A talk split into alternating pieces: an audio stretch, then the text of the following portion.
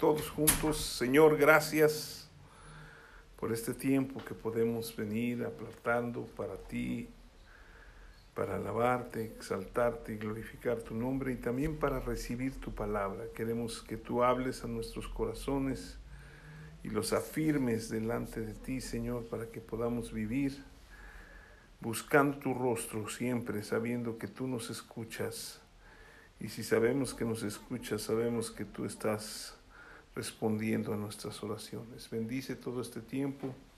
Te lo pedimos en el nombre de Jesús. Amén.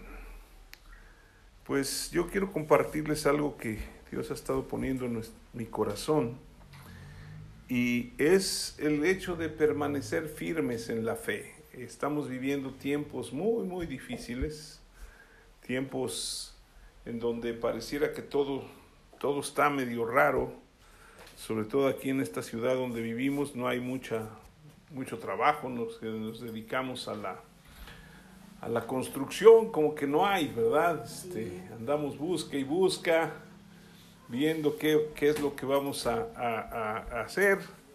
Pero Dios es fiel porque siempre Él tiene algo para nosotros. Y una de las cosas que parecen mucho más difíciles en la vida cristiana es permanecer firmes en la fe.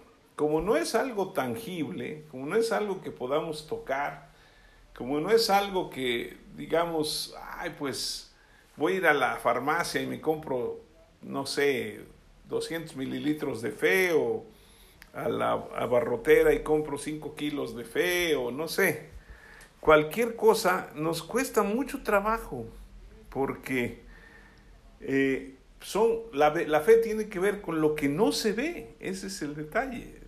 ya sabemos que Hebreos 11.1 dice que es pues la fe, la certeza de lo que se espera, la convicción de lo que no se ve. Entonces, nos cuesta mucho trabajo mantenernos firmes en la fe. Ahora, necesitamos alimentar nuestra fe día con día y esto solo lo vamos a, lograr con la palabra de Dios y la ayuda del Espíritu Santo, que son los que Jesucristo nos dejó, nos dejó su palabra y nos envió al Espíritu Santo para que nosotros podamos crecer en la fe. Ahora, aquí surge una pregunta, ¿cómo lo hacemos? ¿Sí? Dice la Biblia que en Romanos 10, 17, que la fe viene por el oír y el oír por la palabra de Dios. Entonces necesitamos estar muy constantemente escuchando la palabra de Dios, leyendo la palabra de Dios, para saber lo que Dios dice. Porque en el mundo hay muchísimas voces, todo el mundo dice esto, dice aquello, dice, todo mundo está proclamando algo o está diciendo algo, pero eh, hoy en día que vemos las redes sociales hay muchas mentiras, ¿no? Hay muchas eh, noticias o muchas cosas que se dicen que son mentiras, ¿no? Entonces, ¿cómo saber qué es la verdad y cuál es la verdad? Entonces Jesucristo antes de ir a la cruz estaba orando y decía, Padre, santifícalos en tu verdad, tu palabra es verdad. Entonces la palabra de Dios es la verdad. Entonces, ¿Cómo vamos a lograr nosotros mantenernos firmes en la fe? Vamos a abrir nuestra Biblia en Hebreos capítulo 10. Me llama la atención este, este eh, capítulo, es, es un capítulo antes del capítulo de la fe. Y dice en el versículo 21, 10 del 21 vamos a leer, dice, y teniendo un gran sumo sacerdote sobre la casa de Dios, que ahora es Jesucristo, dice, acerquémonos con corazón sincero, en plena certidumbre de fe, purificados los corazones de mala conciencia y lavados los cuerpos con agua pura. Mantengamos firme, sin fluctuar, la profesión de nuestra esperanza, porque fiel es el que lo prometió, ¿sí? Y, pues podríamos decir, el cual también lo hará. Y dice, y considerémonos unos a otros para estimularnos al amor y a las buenas obras, ¿sí? Esto es algo muy importante porque dice aquí que nosotros tenemos que acercarnos a Dios con corazón sincero, perdón, con corazón sincero, en plena certidumbre de fe. La fe es, como les decía, algo que no se puede tocar, pero es tan cierta que puede transformar las vidas de las personas. Pero a veces dudamos, ¿sí? Por eso aquí en este versículo nos dice, purificado los corazones de mala conciencia y lavado los cuerpos con agua pura. La Biblia dice que Jesucristo nos ha lavado por medio de su palabra, ¿sí? En Efesios, si quieren ahí atrásito, en, en unos capítulos más, guarden aquí su lugar, ahorita regresamos. En Efesios encontramos ahí una parte donde dice que Jesucristo se entregó por nosotros, ¿sí? Y nos lavó. Dice en el capítulo 5 de Efesios, del versículo 24, eh, dice, así que como la iglesia está sujeta a Cristo, así también las casadas los estén a sus maridos. No tiene que haber. Dice, maridos, amad a vuestras mujeres, así como Cristo amó a la iglesia y se entregó a sí mismo por ella. Y dice, para santificarla, habiéndola purificado en el lavamiento del agua por la palabra. Entonces, si nosotros, regresando ahí a Hebreos, y aquí dice que nos purifiquemos los corazones de mala conciencia, por medio de la palabra de Dios nosotros vamos a ser lavados, ¿sí? Ahora, ¿por qué necesitamos purificar nuestros corazones? No tenemos que sacrificar nada, ya Jesucristo lo hizo, pero nos purificamos porque siempre estamos expuestos a estar pensando y viviendo situaciones que son externas, ¿sí? Nosotros siempre estamos pendientes de lo que está pasando, le pedimos a Dios una cosa, queremos que nos vaya bien, pero pareciera que lo que vemos no se, no se acomoda a lo que creemos en la palabra de Dios. ¿Sí? Entonces, nosotros no vamos a ver las circunstancias, sino necesitamos ver lo que Dios dice. Y por eso nosotros necesitamos estar limpios y dice, mantengamos firme, sin fluctuar, la profesión de nuestra esperanza, porque fiel es el que lo prometió. ¿Sí? Nuestra profesión, podríamos decir, cada uno de nosotros ha buscado una profesión, eh, uno es abogado, el otro es este, eh, profesor, el otro es, ¿cómo vamos a llamarle? Este, pues hay tantas carreras, ¿no? Hoy, hoy hay tantas como ingeniero electromecánico, contador, médico, o sea, una infinidad de carreras y cada quien tiene que más o menos mantenerse en su profesión, ¿sí? Porque eso es lo que escogió. Y nuestra profesión es la esperanza, ¿sí? La esperanza que tenemos en la fe, ¿sí?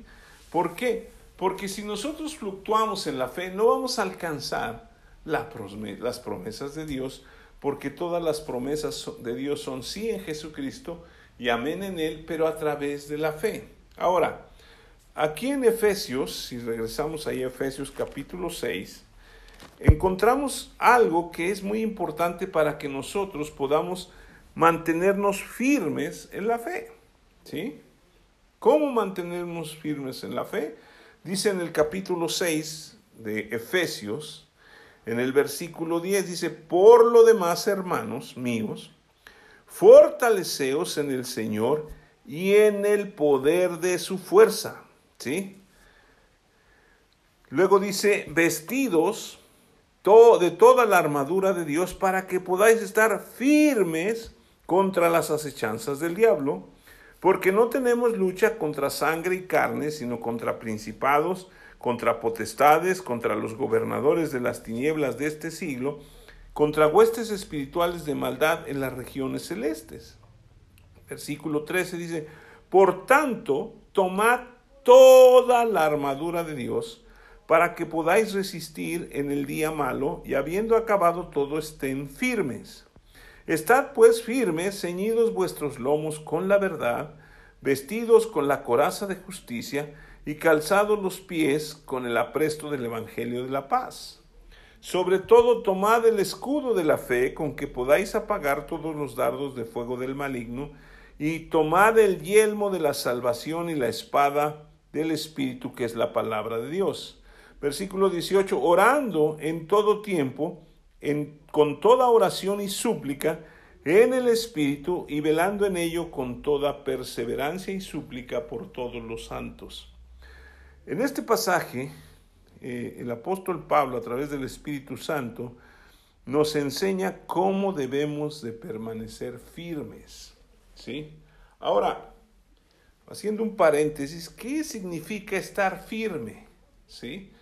Firme, podríamos decir, en el área, eh, vamos a decir, de, de, nuestra vida, cuando yo estaba en el ejército, porque fui a hacer mi, mi servicio militar, cuando todos estábamos platicando o algo, nomás decían firmes y todo el mundo se cuadraba y se ponía bien rígido.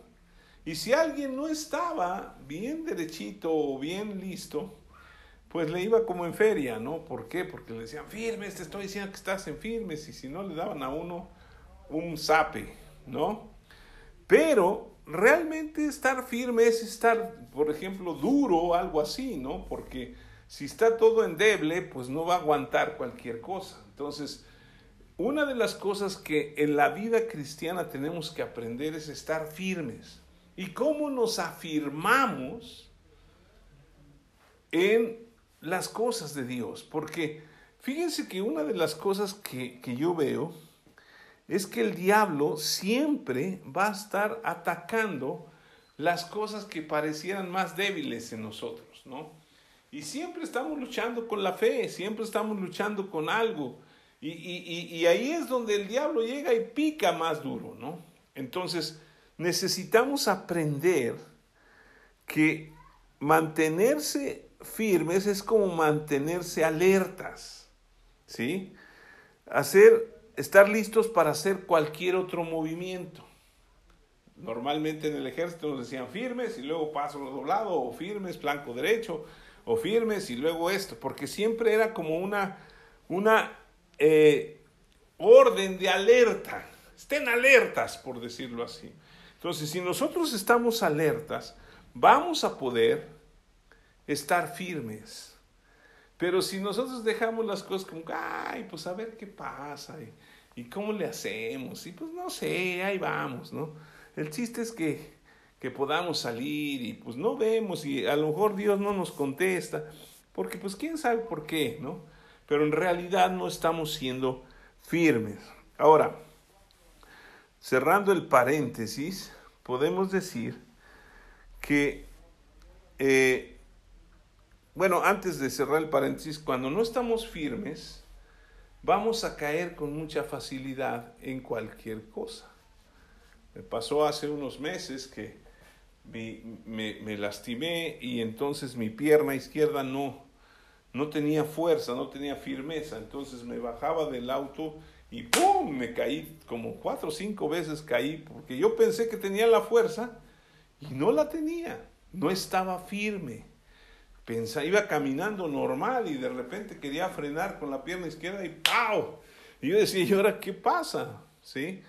Porque no estaba firme. Entonces tuve que hacer algo, me dieron un tratamiento, hice ejercicios y ya me quitaron todo el problema que traía, ¿no? Y entonces ahora estoy firme y ahora sí puedo correr y puedo saltar y puedo hacer muchas cosas. Y ya mi pierna, ¿sí? Cuando yo le digo haz esto, lo hace. Antes le decía yo esto y ¡pum! ¿No? Entonces así pasa con nosotros, ¿sí? Perdemos fuerza y perdemos firmeza. Entonces, cerrando el paréntesis, aquí Efesios capítulo 6, en el versículo 10, que empezamos a leer, esto es una parte muy importante para poder, poder lograr estar firmes. ¿sí? Dice, por lo demás, hermanos míos, fortaleceos en el Señor y en el poder de su fuerza. ¿Cómo nos fortalecemos? En nuestra vida cristiana.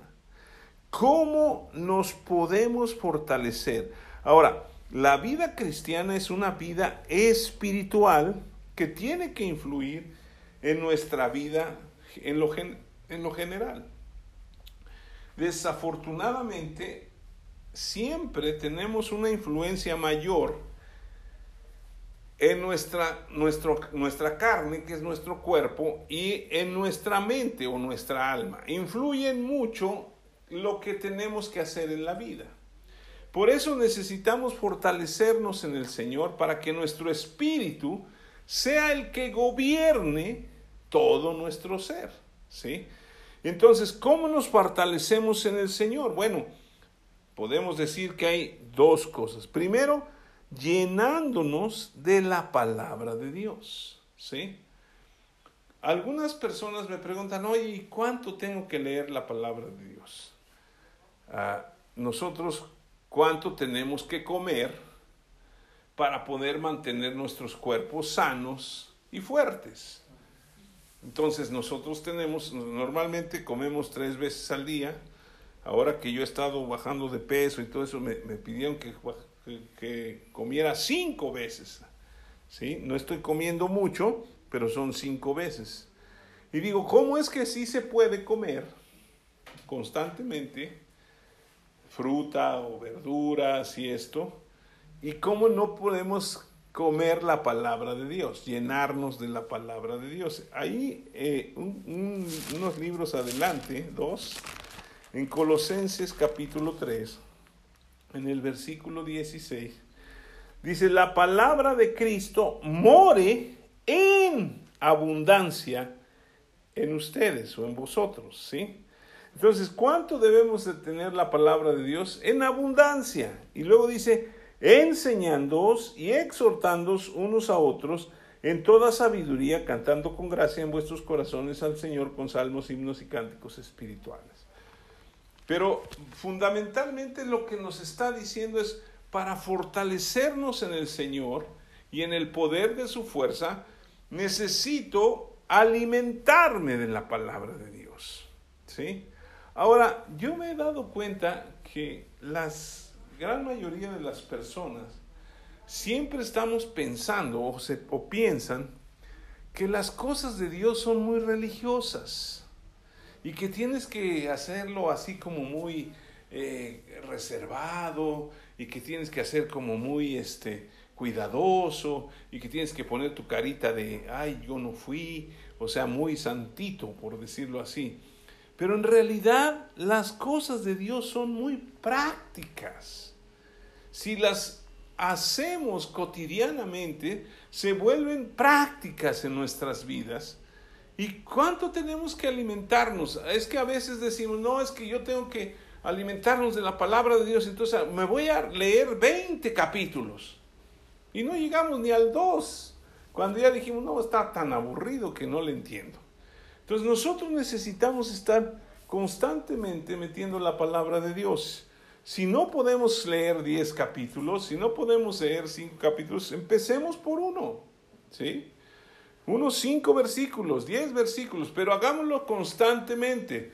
Y entre más constantemente lo hagamos, más palabra de Dios va a entrar a nuestras vidas, ¿sí? Nosotros en, en, la, en el alimento natural, o vamos a decir que con el que alimentamos nuestro cuerpo, no estamos viendo cuántos, hoy, hoy ya los cuentan, ¿no? Cuántos carbohidratos, cuántas proteínas, cuántas vitaminas, cuántos, yo ni le entiendo a eso. Pero lo que sí sé es que si me como todo eso voy a estar bien sano, ¿o no? Entonces, igual hay muchas cosas en la palabra de Dios que es que no le entiendo. Pero si no la comemos, eso va a fortalecer nuestras vidas. Ahora, dice aquí, fortaleceos en el Señor.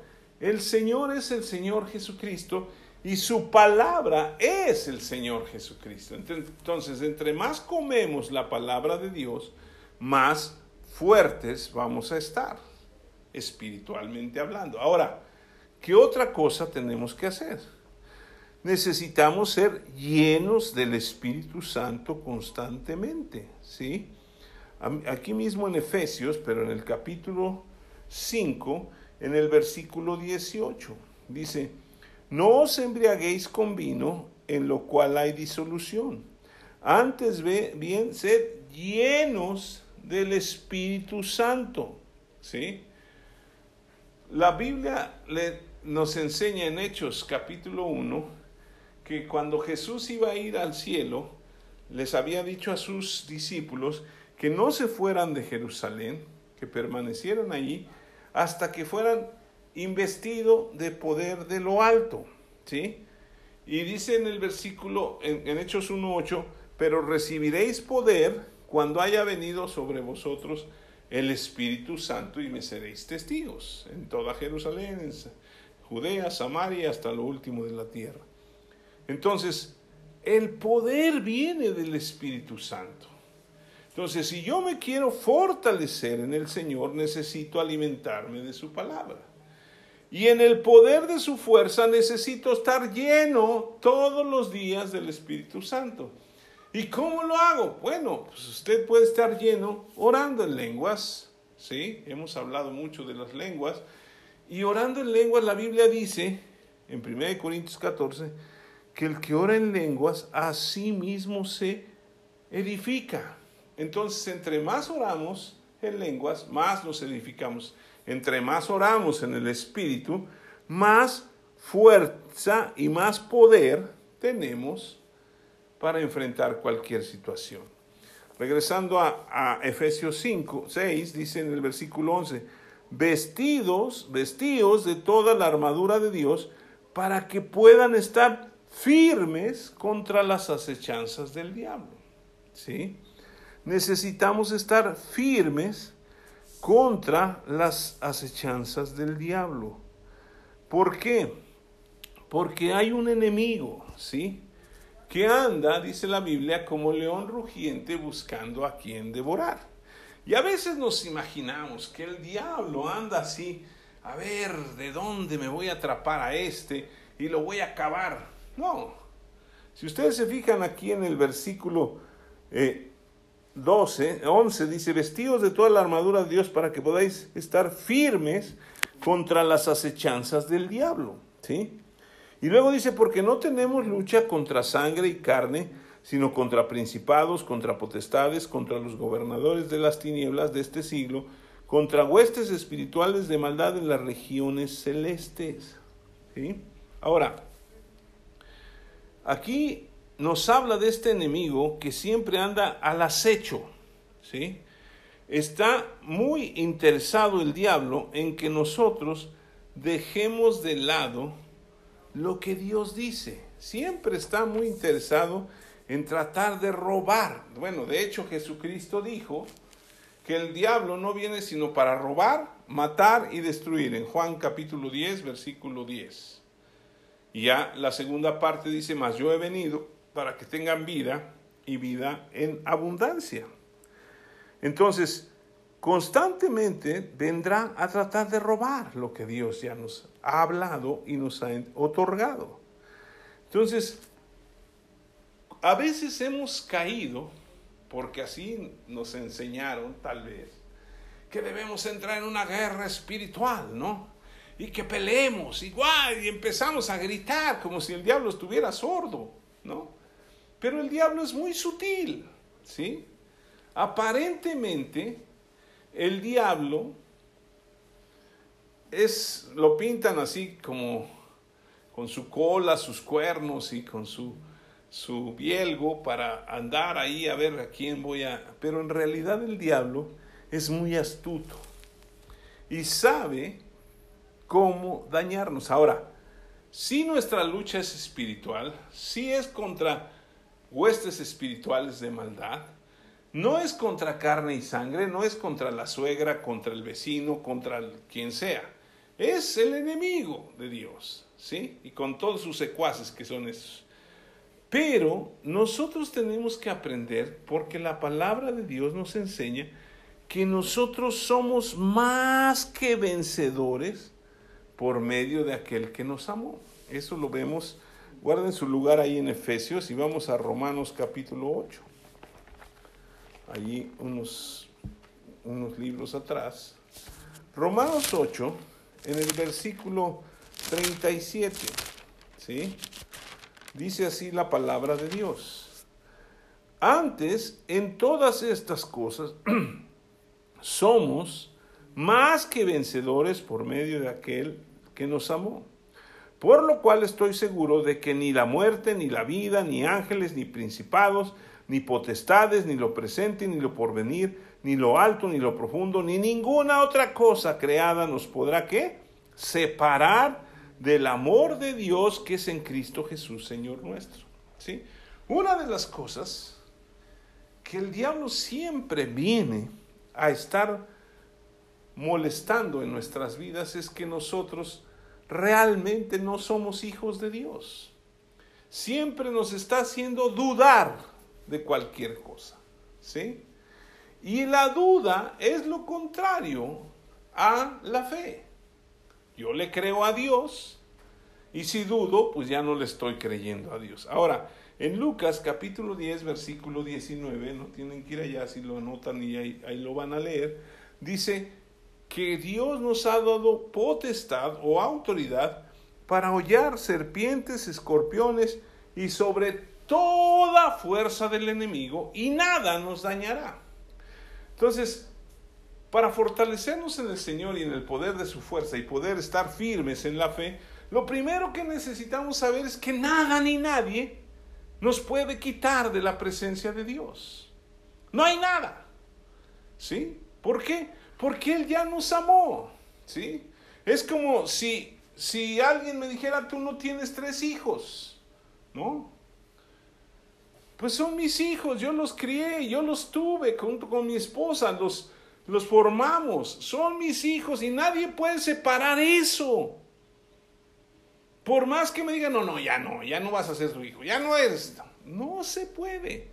Entonces imagínense si Dios nos ha amado tanto, que es nuestro Padre, ¿cómo nos va a dejar que nos separen? Pero el diablo viene con esa duda a meterla en nuestra cabeza para que nosotros digamos, híjole, pues será.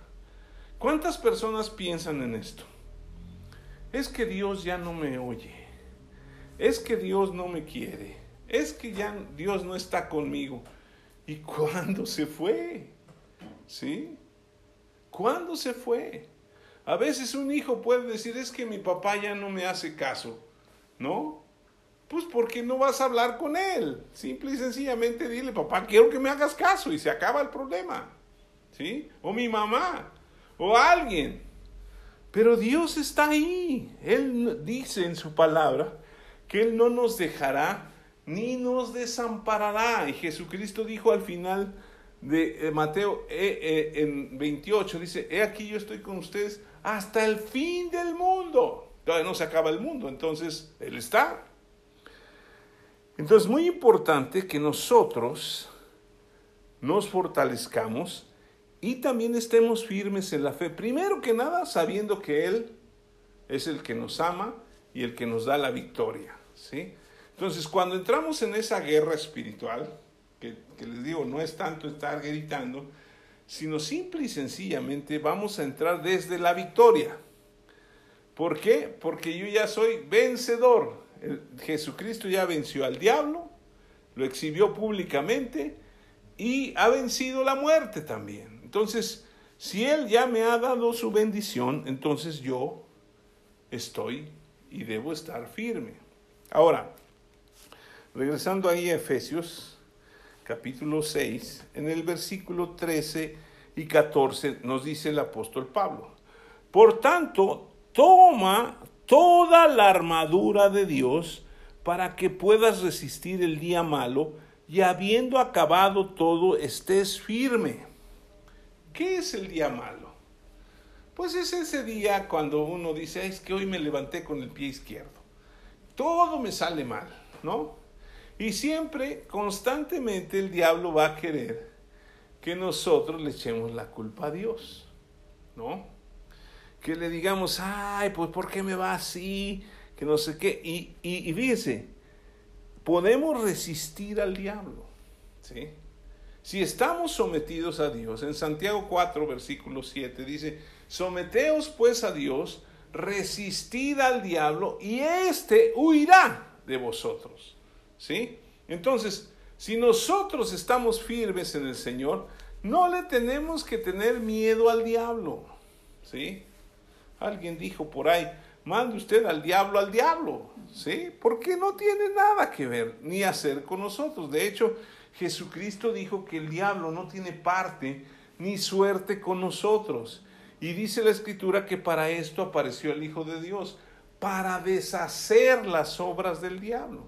Entonces, si nosotros como hijos de Dios podemos empezar a estar firmes, poniéndonos toda la armadura de Dios, vamos a poder resistir al enemigo, ¿sí? Ahora dice en el versículo 14, Estad pues firmes, ceñidos vuestros lomos con la verdad y vestidos con la coraza de justicia. Ceñidos nuestros, los lomos los ceñimos con el cinturón, ¿no? Siempre andamos fajados, por decirlo así. Entonces, nos habla de la verdad. La verdad es la palabra de Dios, ya lo había comentado. Ceñidos nuestros lomos con la verdad y con la coraza de justicia en nuestras vidas. El diablo siempre va a querer, ¿sí? Quitar y afectar nuestra posición en Dios, ¿sí? Nosotros somos justos. ¿Y sabe qué? Es algo que el diablo siempre está atacando. No, tú no eres hijo de Dios, tú no eres justo, ¿cómo crees? Si te portas mal, si haces esto, si todavía pecas, si haces aquello. Soy justo no porque soy bueno o porque me porto bien o porque hago las cosas bien. Soy justo porque Dios envió a su Hijo Jesucristo a morir por mis pecados en la cruz para que yo fuera justificado. Entonces, es muy importante que nos metamos la palabra de Dios y estemos siempre ceñidos, bien, bien ceñidos, con que soy un hijo de Dios. Y la Biblia dice que soy heredero y coheredero con Cristo. ¿Sí? Y Dios le dio todas las cosas a Jesús. ¿Sí? Y los hijos heredan de los padres todo lo que son, no, no, lo que tienen. Algunos no tenemos muchas cosas, bueno, pues lo poco que tengamos lo vamos a heredar. ¿sí? Yo tenía una, una hielera que andaba por ahí y siempre decía, esa va a ser mi herencia, ¿no? Decía uno de mis hijos. Pues ya, ya hasta la tiramos porque se rompió, ¿no? Pero, pero en realidad también tenemos que entender que nosotros heredamos espiritualmente a nuestros hijos.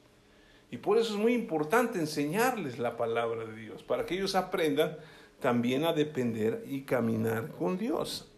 Ahora, es muy importante esto, ceñirse y ponerse la coraza de justicia, porque siempre va a estar acechando el diablo, tratando de poner duda. La, la, el arma más poderosa, por decirlo así, que tiene el diablo, no es su bielgo ni sus cosas. El arma más poderosa es meter duda y condenación. Si Él nos logra meter duda en cuanto a las cosas de Dios, ya lleva un paso adelante. Y la segunda, si Él logra condenarnos, pues nosotros vamos a estar esclavos otra vez.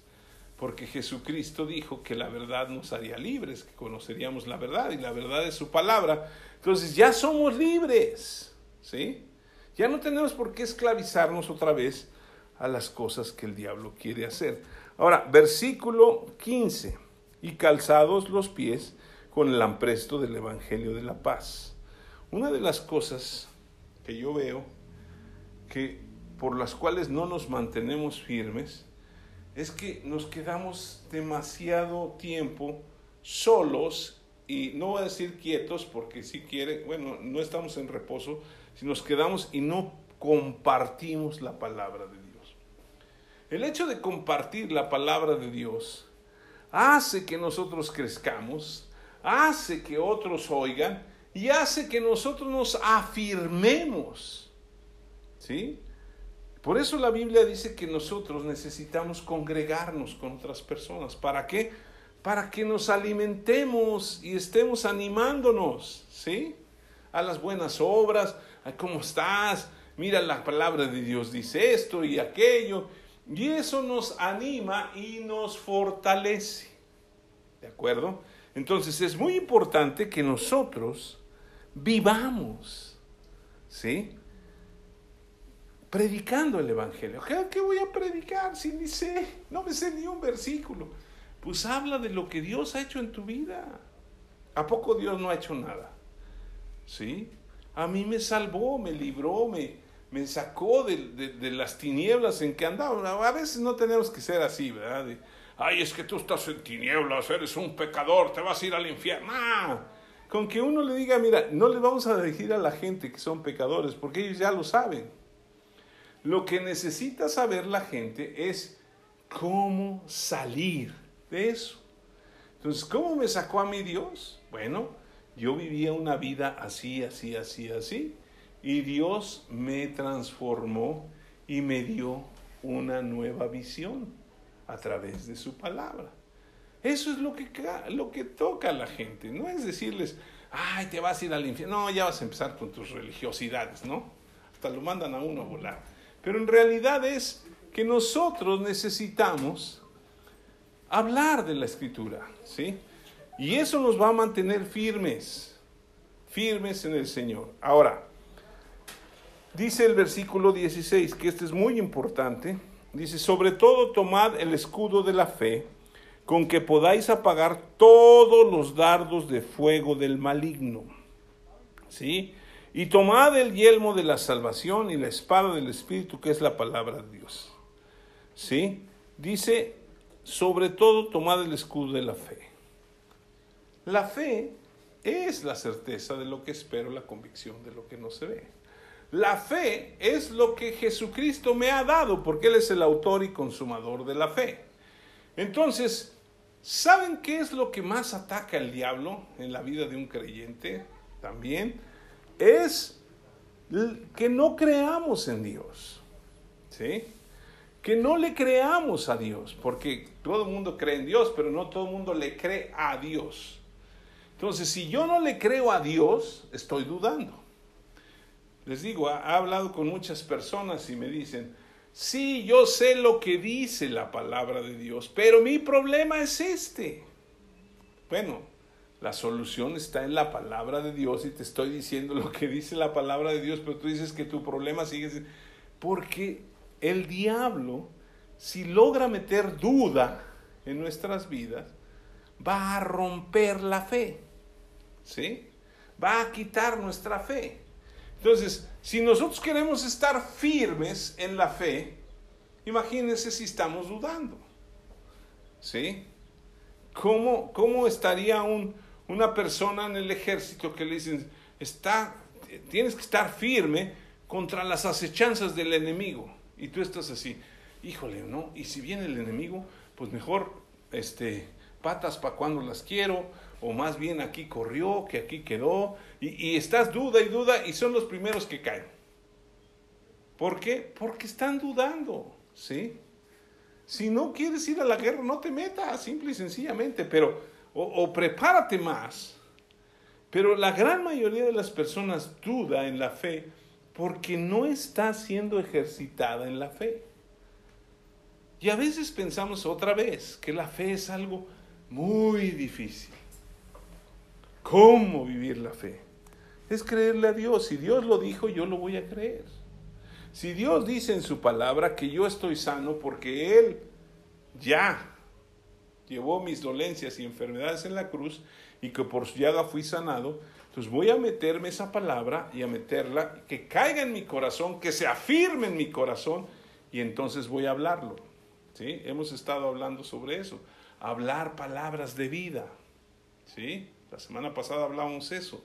Habla palabras de vida. No, pues es que ya me voy a morir, mira, estoy bien mal. No, habla que vas a salir, que vas a salir adelante, que Dios ya te sanó. Yo he visto gente sanada totalmente. Después de pasar por situaciones bien difíciles, porque le creyeron a Dios. ¿Sí? Situaciones como situaciones económicas en las que nos enfrentamos, ¿no? Ahora que fue la pandemia, muchas personas estaban muy tristes, voy a perder mi trabajo, ya no tengo que hacer. Y sin embargo, muchos no se murieron de hambre, se murieron por la pandemia, pero no de hambre, porque Dios siempre estuvo sosteniéndolos y dándoles el alimento de cada día.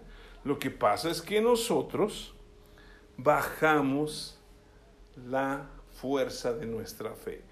El escudo de la fe hay que fortalecerlo y se fortalece con la palabra de Dios. Pero siguiendo después de eso, porque van juntos, toma el yelmo de la salvación y la espada del Espíritu, que es la palabra de Dios.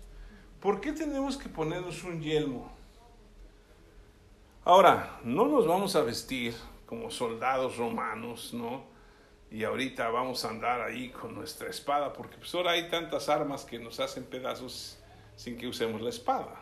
Pero, como esto es espiritual, la lucha, cuando nos ponemos el yelmo de la salvación, ¿por qué, por qué hace tanto énfasis Dios, ¿sí? Que nos pongamos el yelmo de la salvación, despuesito que dice que nosotros tomemos el escudo de la fe para que podamos apagar todo dardo de fuego del maligno. Nos dice que nos pongamos el yelmo de la salvación porque ahí es donde ataca el diablo. El diablo no va a venir y te va a decir, no, yo soy el diablo y me voy a meter en ti, te voy a... O sea, mientras tú no le abras la puerta, no puede entrar.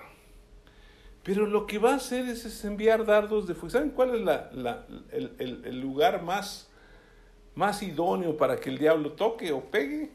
La mente. Porque la mente vuela demasiado rápido, ¿no? Y pensamos, si esto.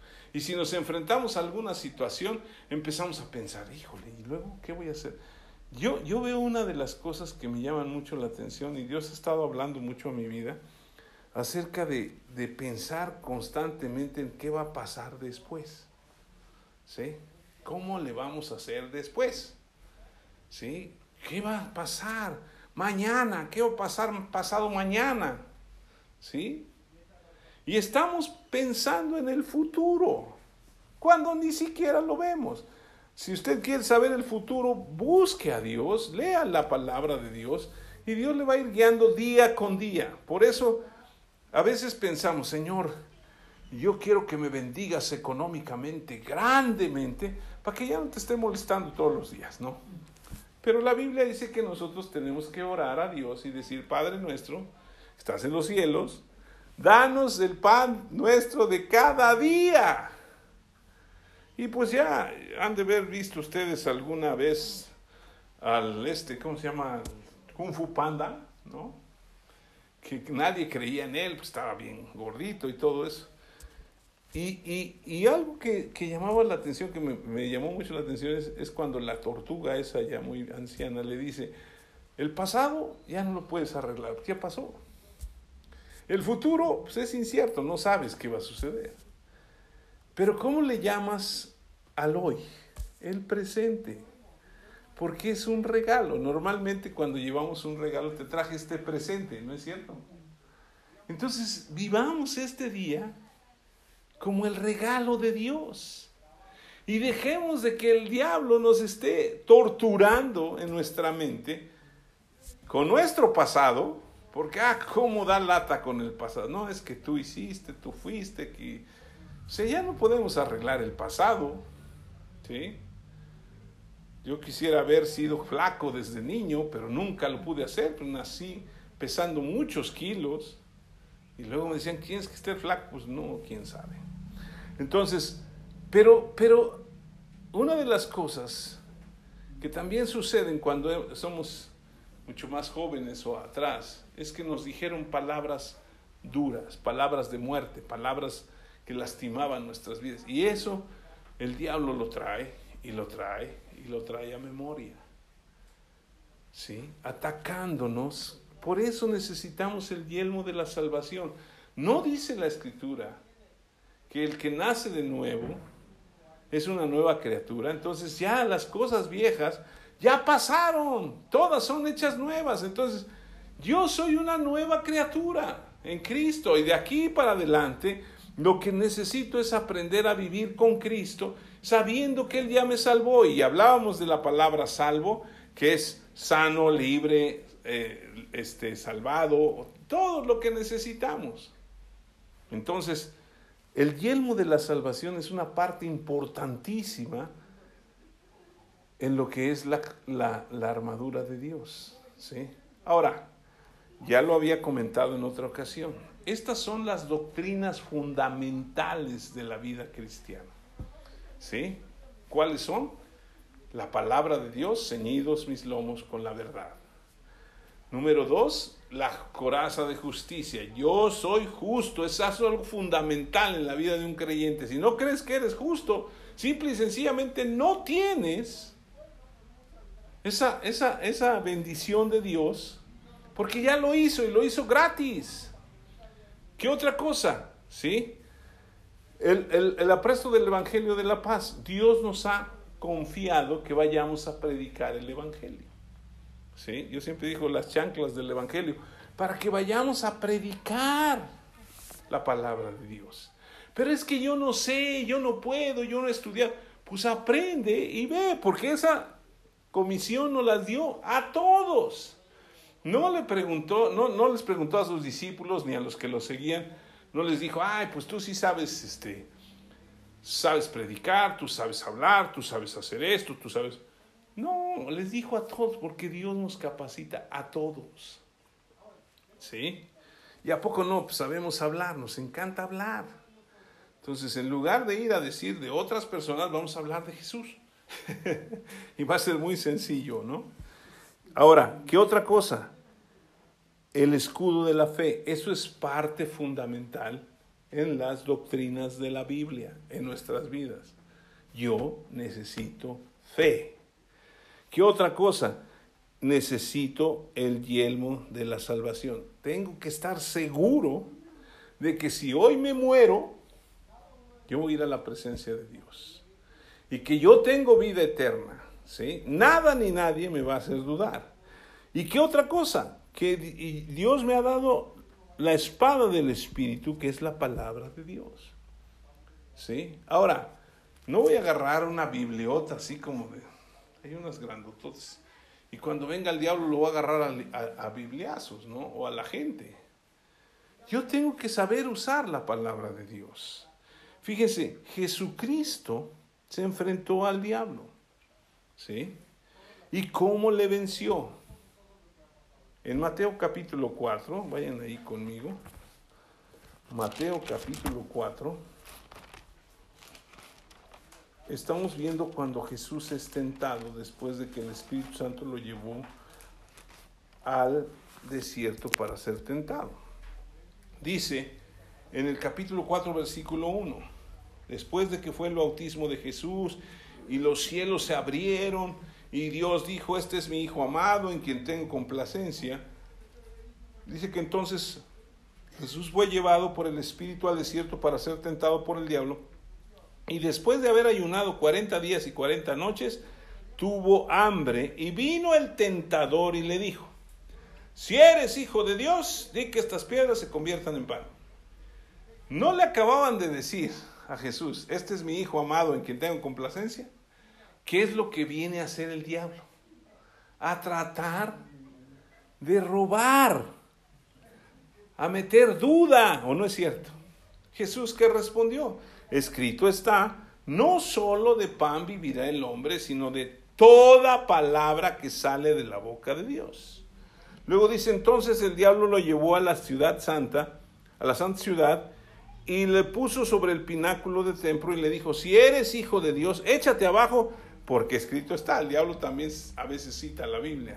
Y dice, a sus ángeles mandará cerca de ti y en tus manos te sostendrán para que no tropiece con tu pie en piedra. Jesús le dijo, escrito está también, no tentarás al Señor tu Dios. Otra vez el diablo le llevó a un monte muy alto y le mostró todos los reinos del mundo y la gloria de ellos y les dijo, todo esto te daré si tú postrado me adoras. Entonces Jesús le dijo, vete, Satanás, porque escrito está, al Señor tu Dios adorarás y a Él solo servirás. Versículo 11, y el diablo entonces le dejó y aquí vinieron ángeles y le servían. A veces nosotros no resistimos a Satanás con la palabra. ¿sí? Lo estamos alimentando ahí junto a nosotros. Sí, tienes razón. Es, es curioso, pero desde hace muchos años, en algunas películas o en algunas cosas, salía como que tenías aquí un, un, diablito y aquí un ángel, ¿no? Normalmente ponían al diablito del lado izquierdo y al ángel del lado derecho. Y entonces si ibas a hacer algo, el diablito te decía, sí, hazlo, ah, que pues te animaba para, va, dale y da un golpe, por decirlo así. Y el angelito decía, no, no, no, mira, pórtate bien, Y era la lucha siempre. Entonces, si nosotros en nuestra mente no tenemos la palabra de Dios que está sembrada en nuestro corazón, el problema va a ser que le vamos a hacer caso a lo que vemos, ¿no? Necesito hacer esto y lo voy a hacer. Por ejemplo, una de las cosas que, que, yo he tratado de hacer ahora que manejo y todo eso, ando manejando, es cuando alguien se enoja y me dice y todo eso. Y yo nomás les digo adiós y ya. Digo, ¿para qué me voy a enojar? ¿Sí? ¿Para qué me voy a pelear? Hay algunos que hasta se quieren bajar y bájate y que no sé qué. Me llamó mucho la atención porque en una plaza yo llegué y, pues yo venía bien, tranquilo, me iba yo a estacionar y llega otro, pero bien duro y ¡pum! se clava, ¿no? Había lugar para los dos. Y entonces yo me estacioné, pues me hice... Se baja bien enojado y me dice, ah, que quién sabe qué, porque él iba al banco y yo también a otro banco. Entonces, ya cuando, cuando él se bajó y empezó a gritar, pues yo cerré la camioneta, me bajé y cuando me vio así grandote, ya no dijo nada. Dice, pues es que aprende a manejar. ¿Cuál es tu problema, mano? Acabemos bien los dos. Hasta me dio risa. Y estaban dos policías que están custodiándolos y hasta les dio risa, ¿no? Pues, ¿Para qué te plantas si no vas a aguantar nada? Yo no me bajé porque iba al banco. Yo no me bajé para pelear. ¿Sí?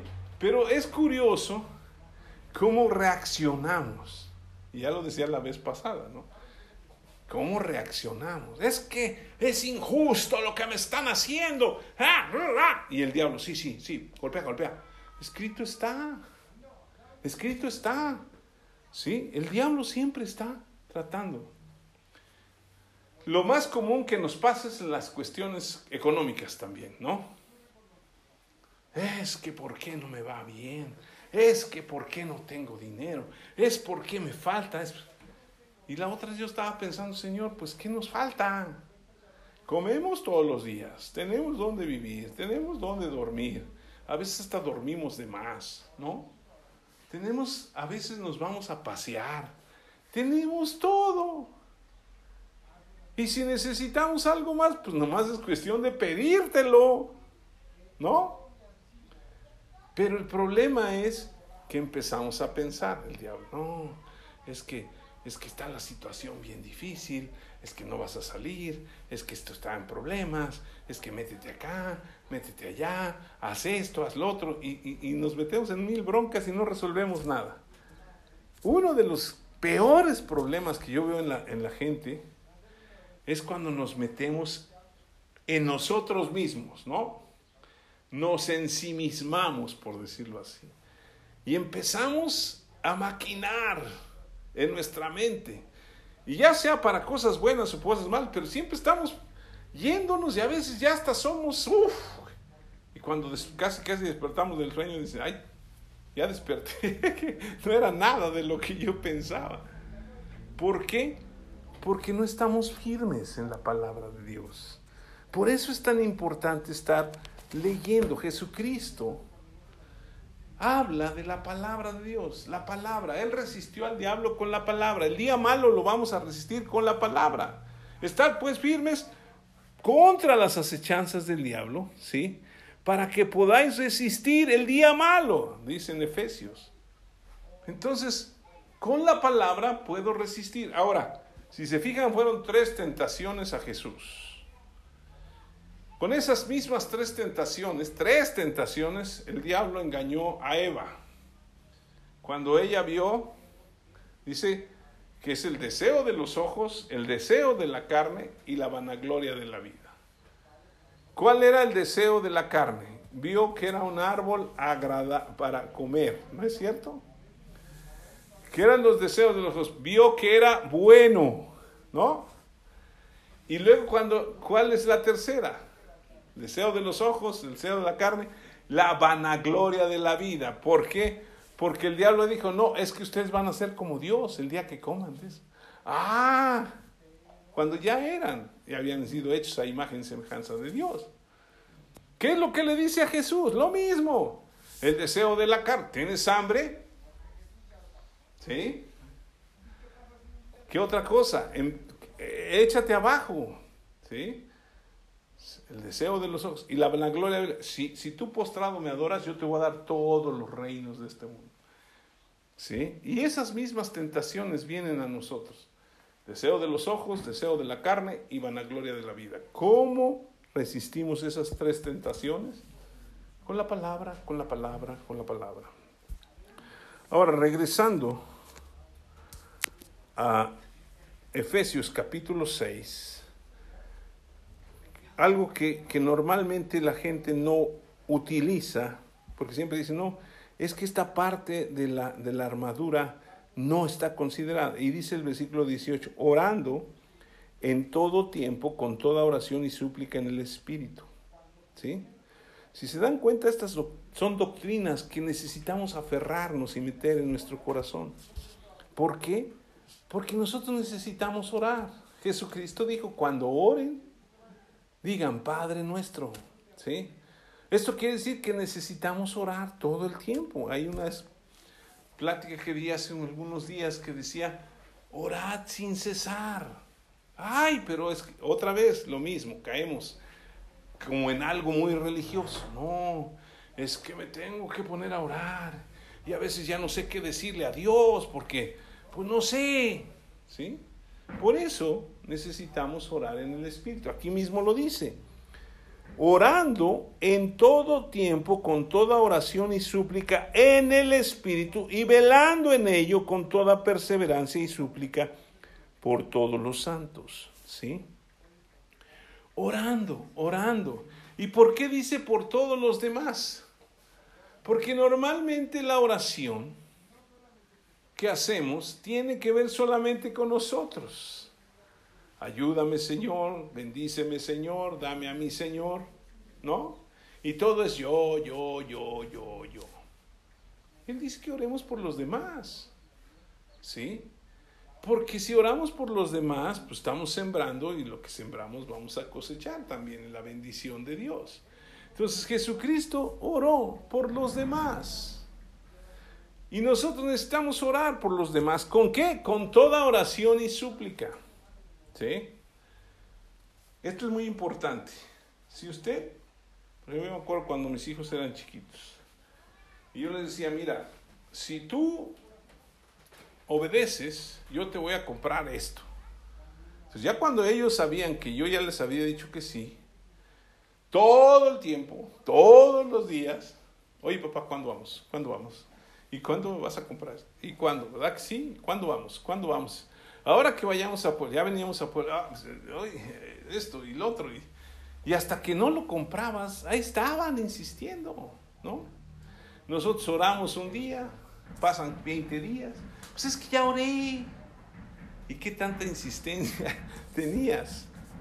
Pues no te urgía tal vez, ¿sí? Ahora, no vamos a hacerle a Dios manita de cochinito y porque, oye, ya dame, no. Pero si oramos conforme a su voluntad, dice la Escritura, sabemos que Él nos oye. Y si sabemos que Él nos oye, sabemos que tenemos todo lo que le pidamos. ¿Sí? Entonces, Dios quiere bendecirnos, pero quiere que oremos por nuestras necesidades. Hay muchas escrituras que nos hablan de lo fiel que es Dios para suplir nuestras necesidades. ¿Por qué necesitamos orar en el Espíritu? Regresando a, Romanos capítulo 8, que hemos estado casi en estos capítulos nada más, ¿verdad? Romanos 8 nos dice en el versículo 26, eh, y de igual manera el Espíritu nos ayuda en nuestra debilidad. ¿Sí? Pues ¿qué hemos de pedir como conviene? No lo sabemos pero el Espíritu mismo intercede por nosotros con gemidos indecibles.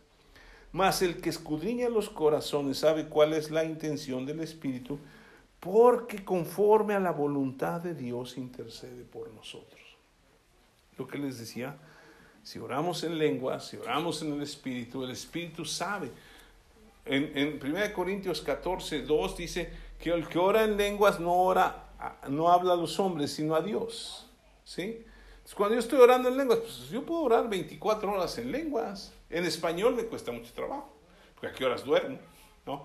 También en lenguas no voy a poder estar orando, pero, pero si yo voy a, a trabajar a un lado y voy manejando por media hora, puedo estar orando en lenguas.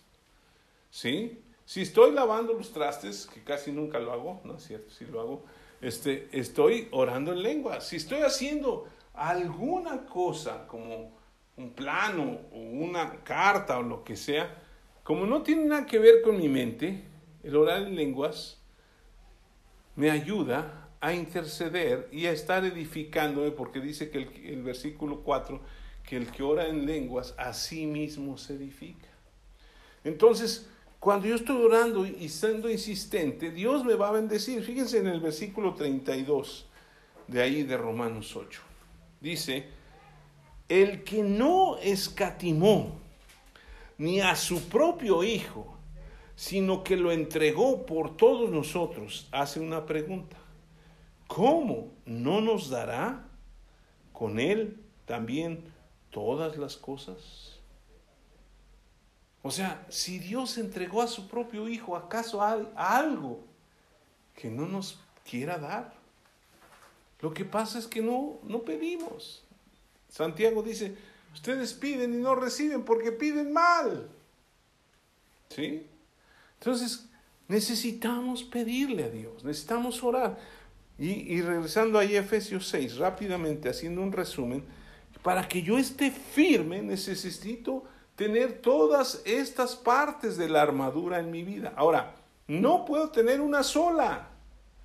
Necesito toda la armadura de Dios. Por eso Pablo le está diciendo a los efesios, ¿sí? En el versículo 13 del capítulo 6, por tanto, tomad toda la armadura de Dios para que podáis resistir el día malo y habiendo acabado todo estar firmes. No importa cómo esté la situación en el mundo, no importa cómo esté las cosas que se ven, lo importante es lo que no se ve, porque la Biblia dice que las cosas que se ven son temporales, las que no se ven son eternas, y esas son las cosas de Dios y tienen que ver con la fe.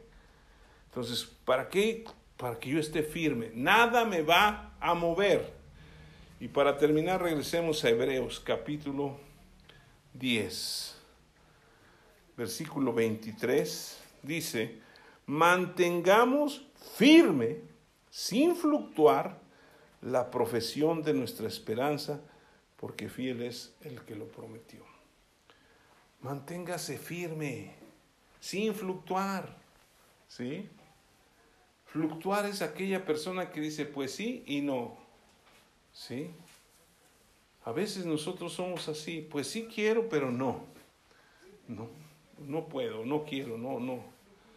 A veces le dicen a uno, eres indeciso, y le dice, pues sí y no, ¿no? Entonces realmente es que tú sí sea sí y tú no sea no.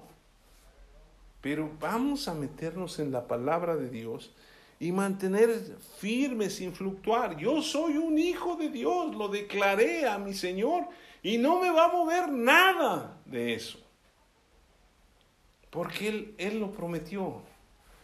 Y dice la escritura en, números, creo que por ahí del 23, que Dios no es hombre para que mienta, ni hijo de hombre para que se arrepienta. Él dijo y no lo hará, lo habló y no lo ejecutará, y que todas sus promesas son sí en Jesús y amén en Él. Entonces necesitamos mantenernos firmes, firmes, no mirando las cosas que se ven, no mirando las circunstancias, sino puestos los ojos en Jesús, que es el autor y consumador de la fe. Señor, gracias porque tu palabra nos muestra cuál es el método, por decirlo así, que debemos seguir para tener una vida cristiana exitosa. Tú nos hablas de ponernos toda la armadura de Dios, desde fajarnos la palabra de Dios o la verdad, ponernos la coraza de justicia, ponernos el yelmo de la salvación, tomar el escudo, tomar el escudo de la fe, la espada del Espíritu y orar en todo tiempo. Señor, eres tú el que hace las cosas. A veces queremos que las hagas a nuestra manera, pero tú sabes lo mejor que tienes para nosotros, porque tú tienes pensamientos de bien, no de mal, para darnos el fin que esperamos. Señor, yo bendigo a cada vida de las que estamos aquí, los que escuchan, pidiendo que tú nos afirmes en la fe y que no nos movamos para nada porque fiel es el que lo prometió, el cual también lo hará. Y si usted nunca ha declarado a Jesucristo como su Señor y Salvador, esta es la profesión que uno tiene que hacer, profesar con nuestra boca que Jesús es el Señor. Le voy a decir, le voy a pedir que repita esta oración. Señor, yo vengo delante de ti. Reconozco que soy pecador, pero ahora yo me arrepiento de mis pecados y te pido perdón.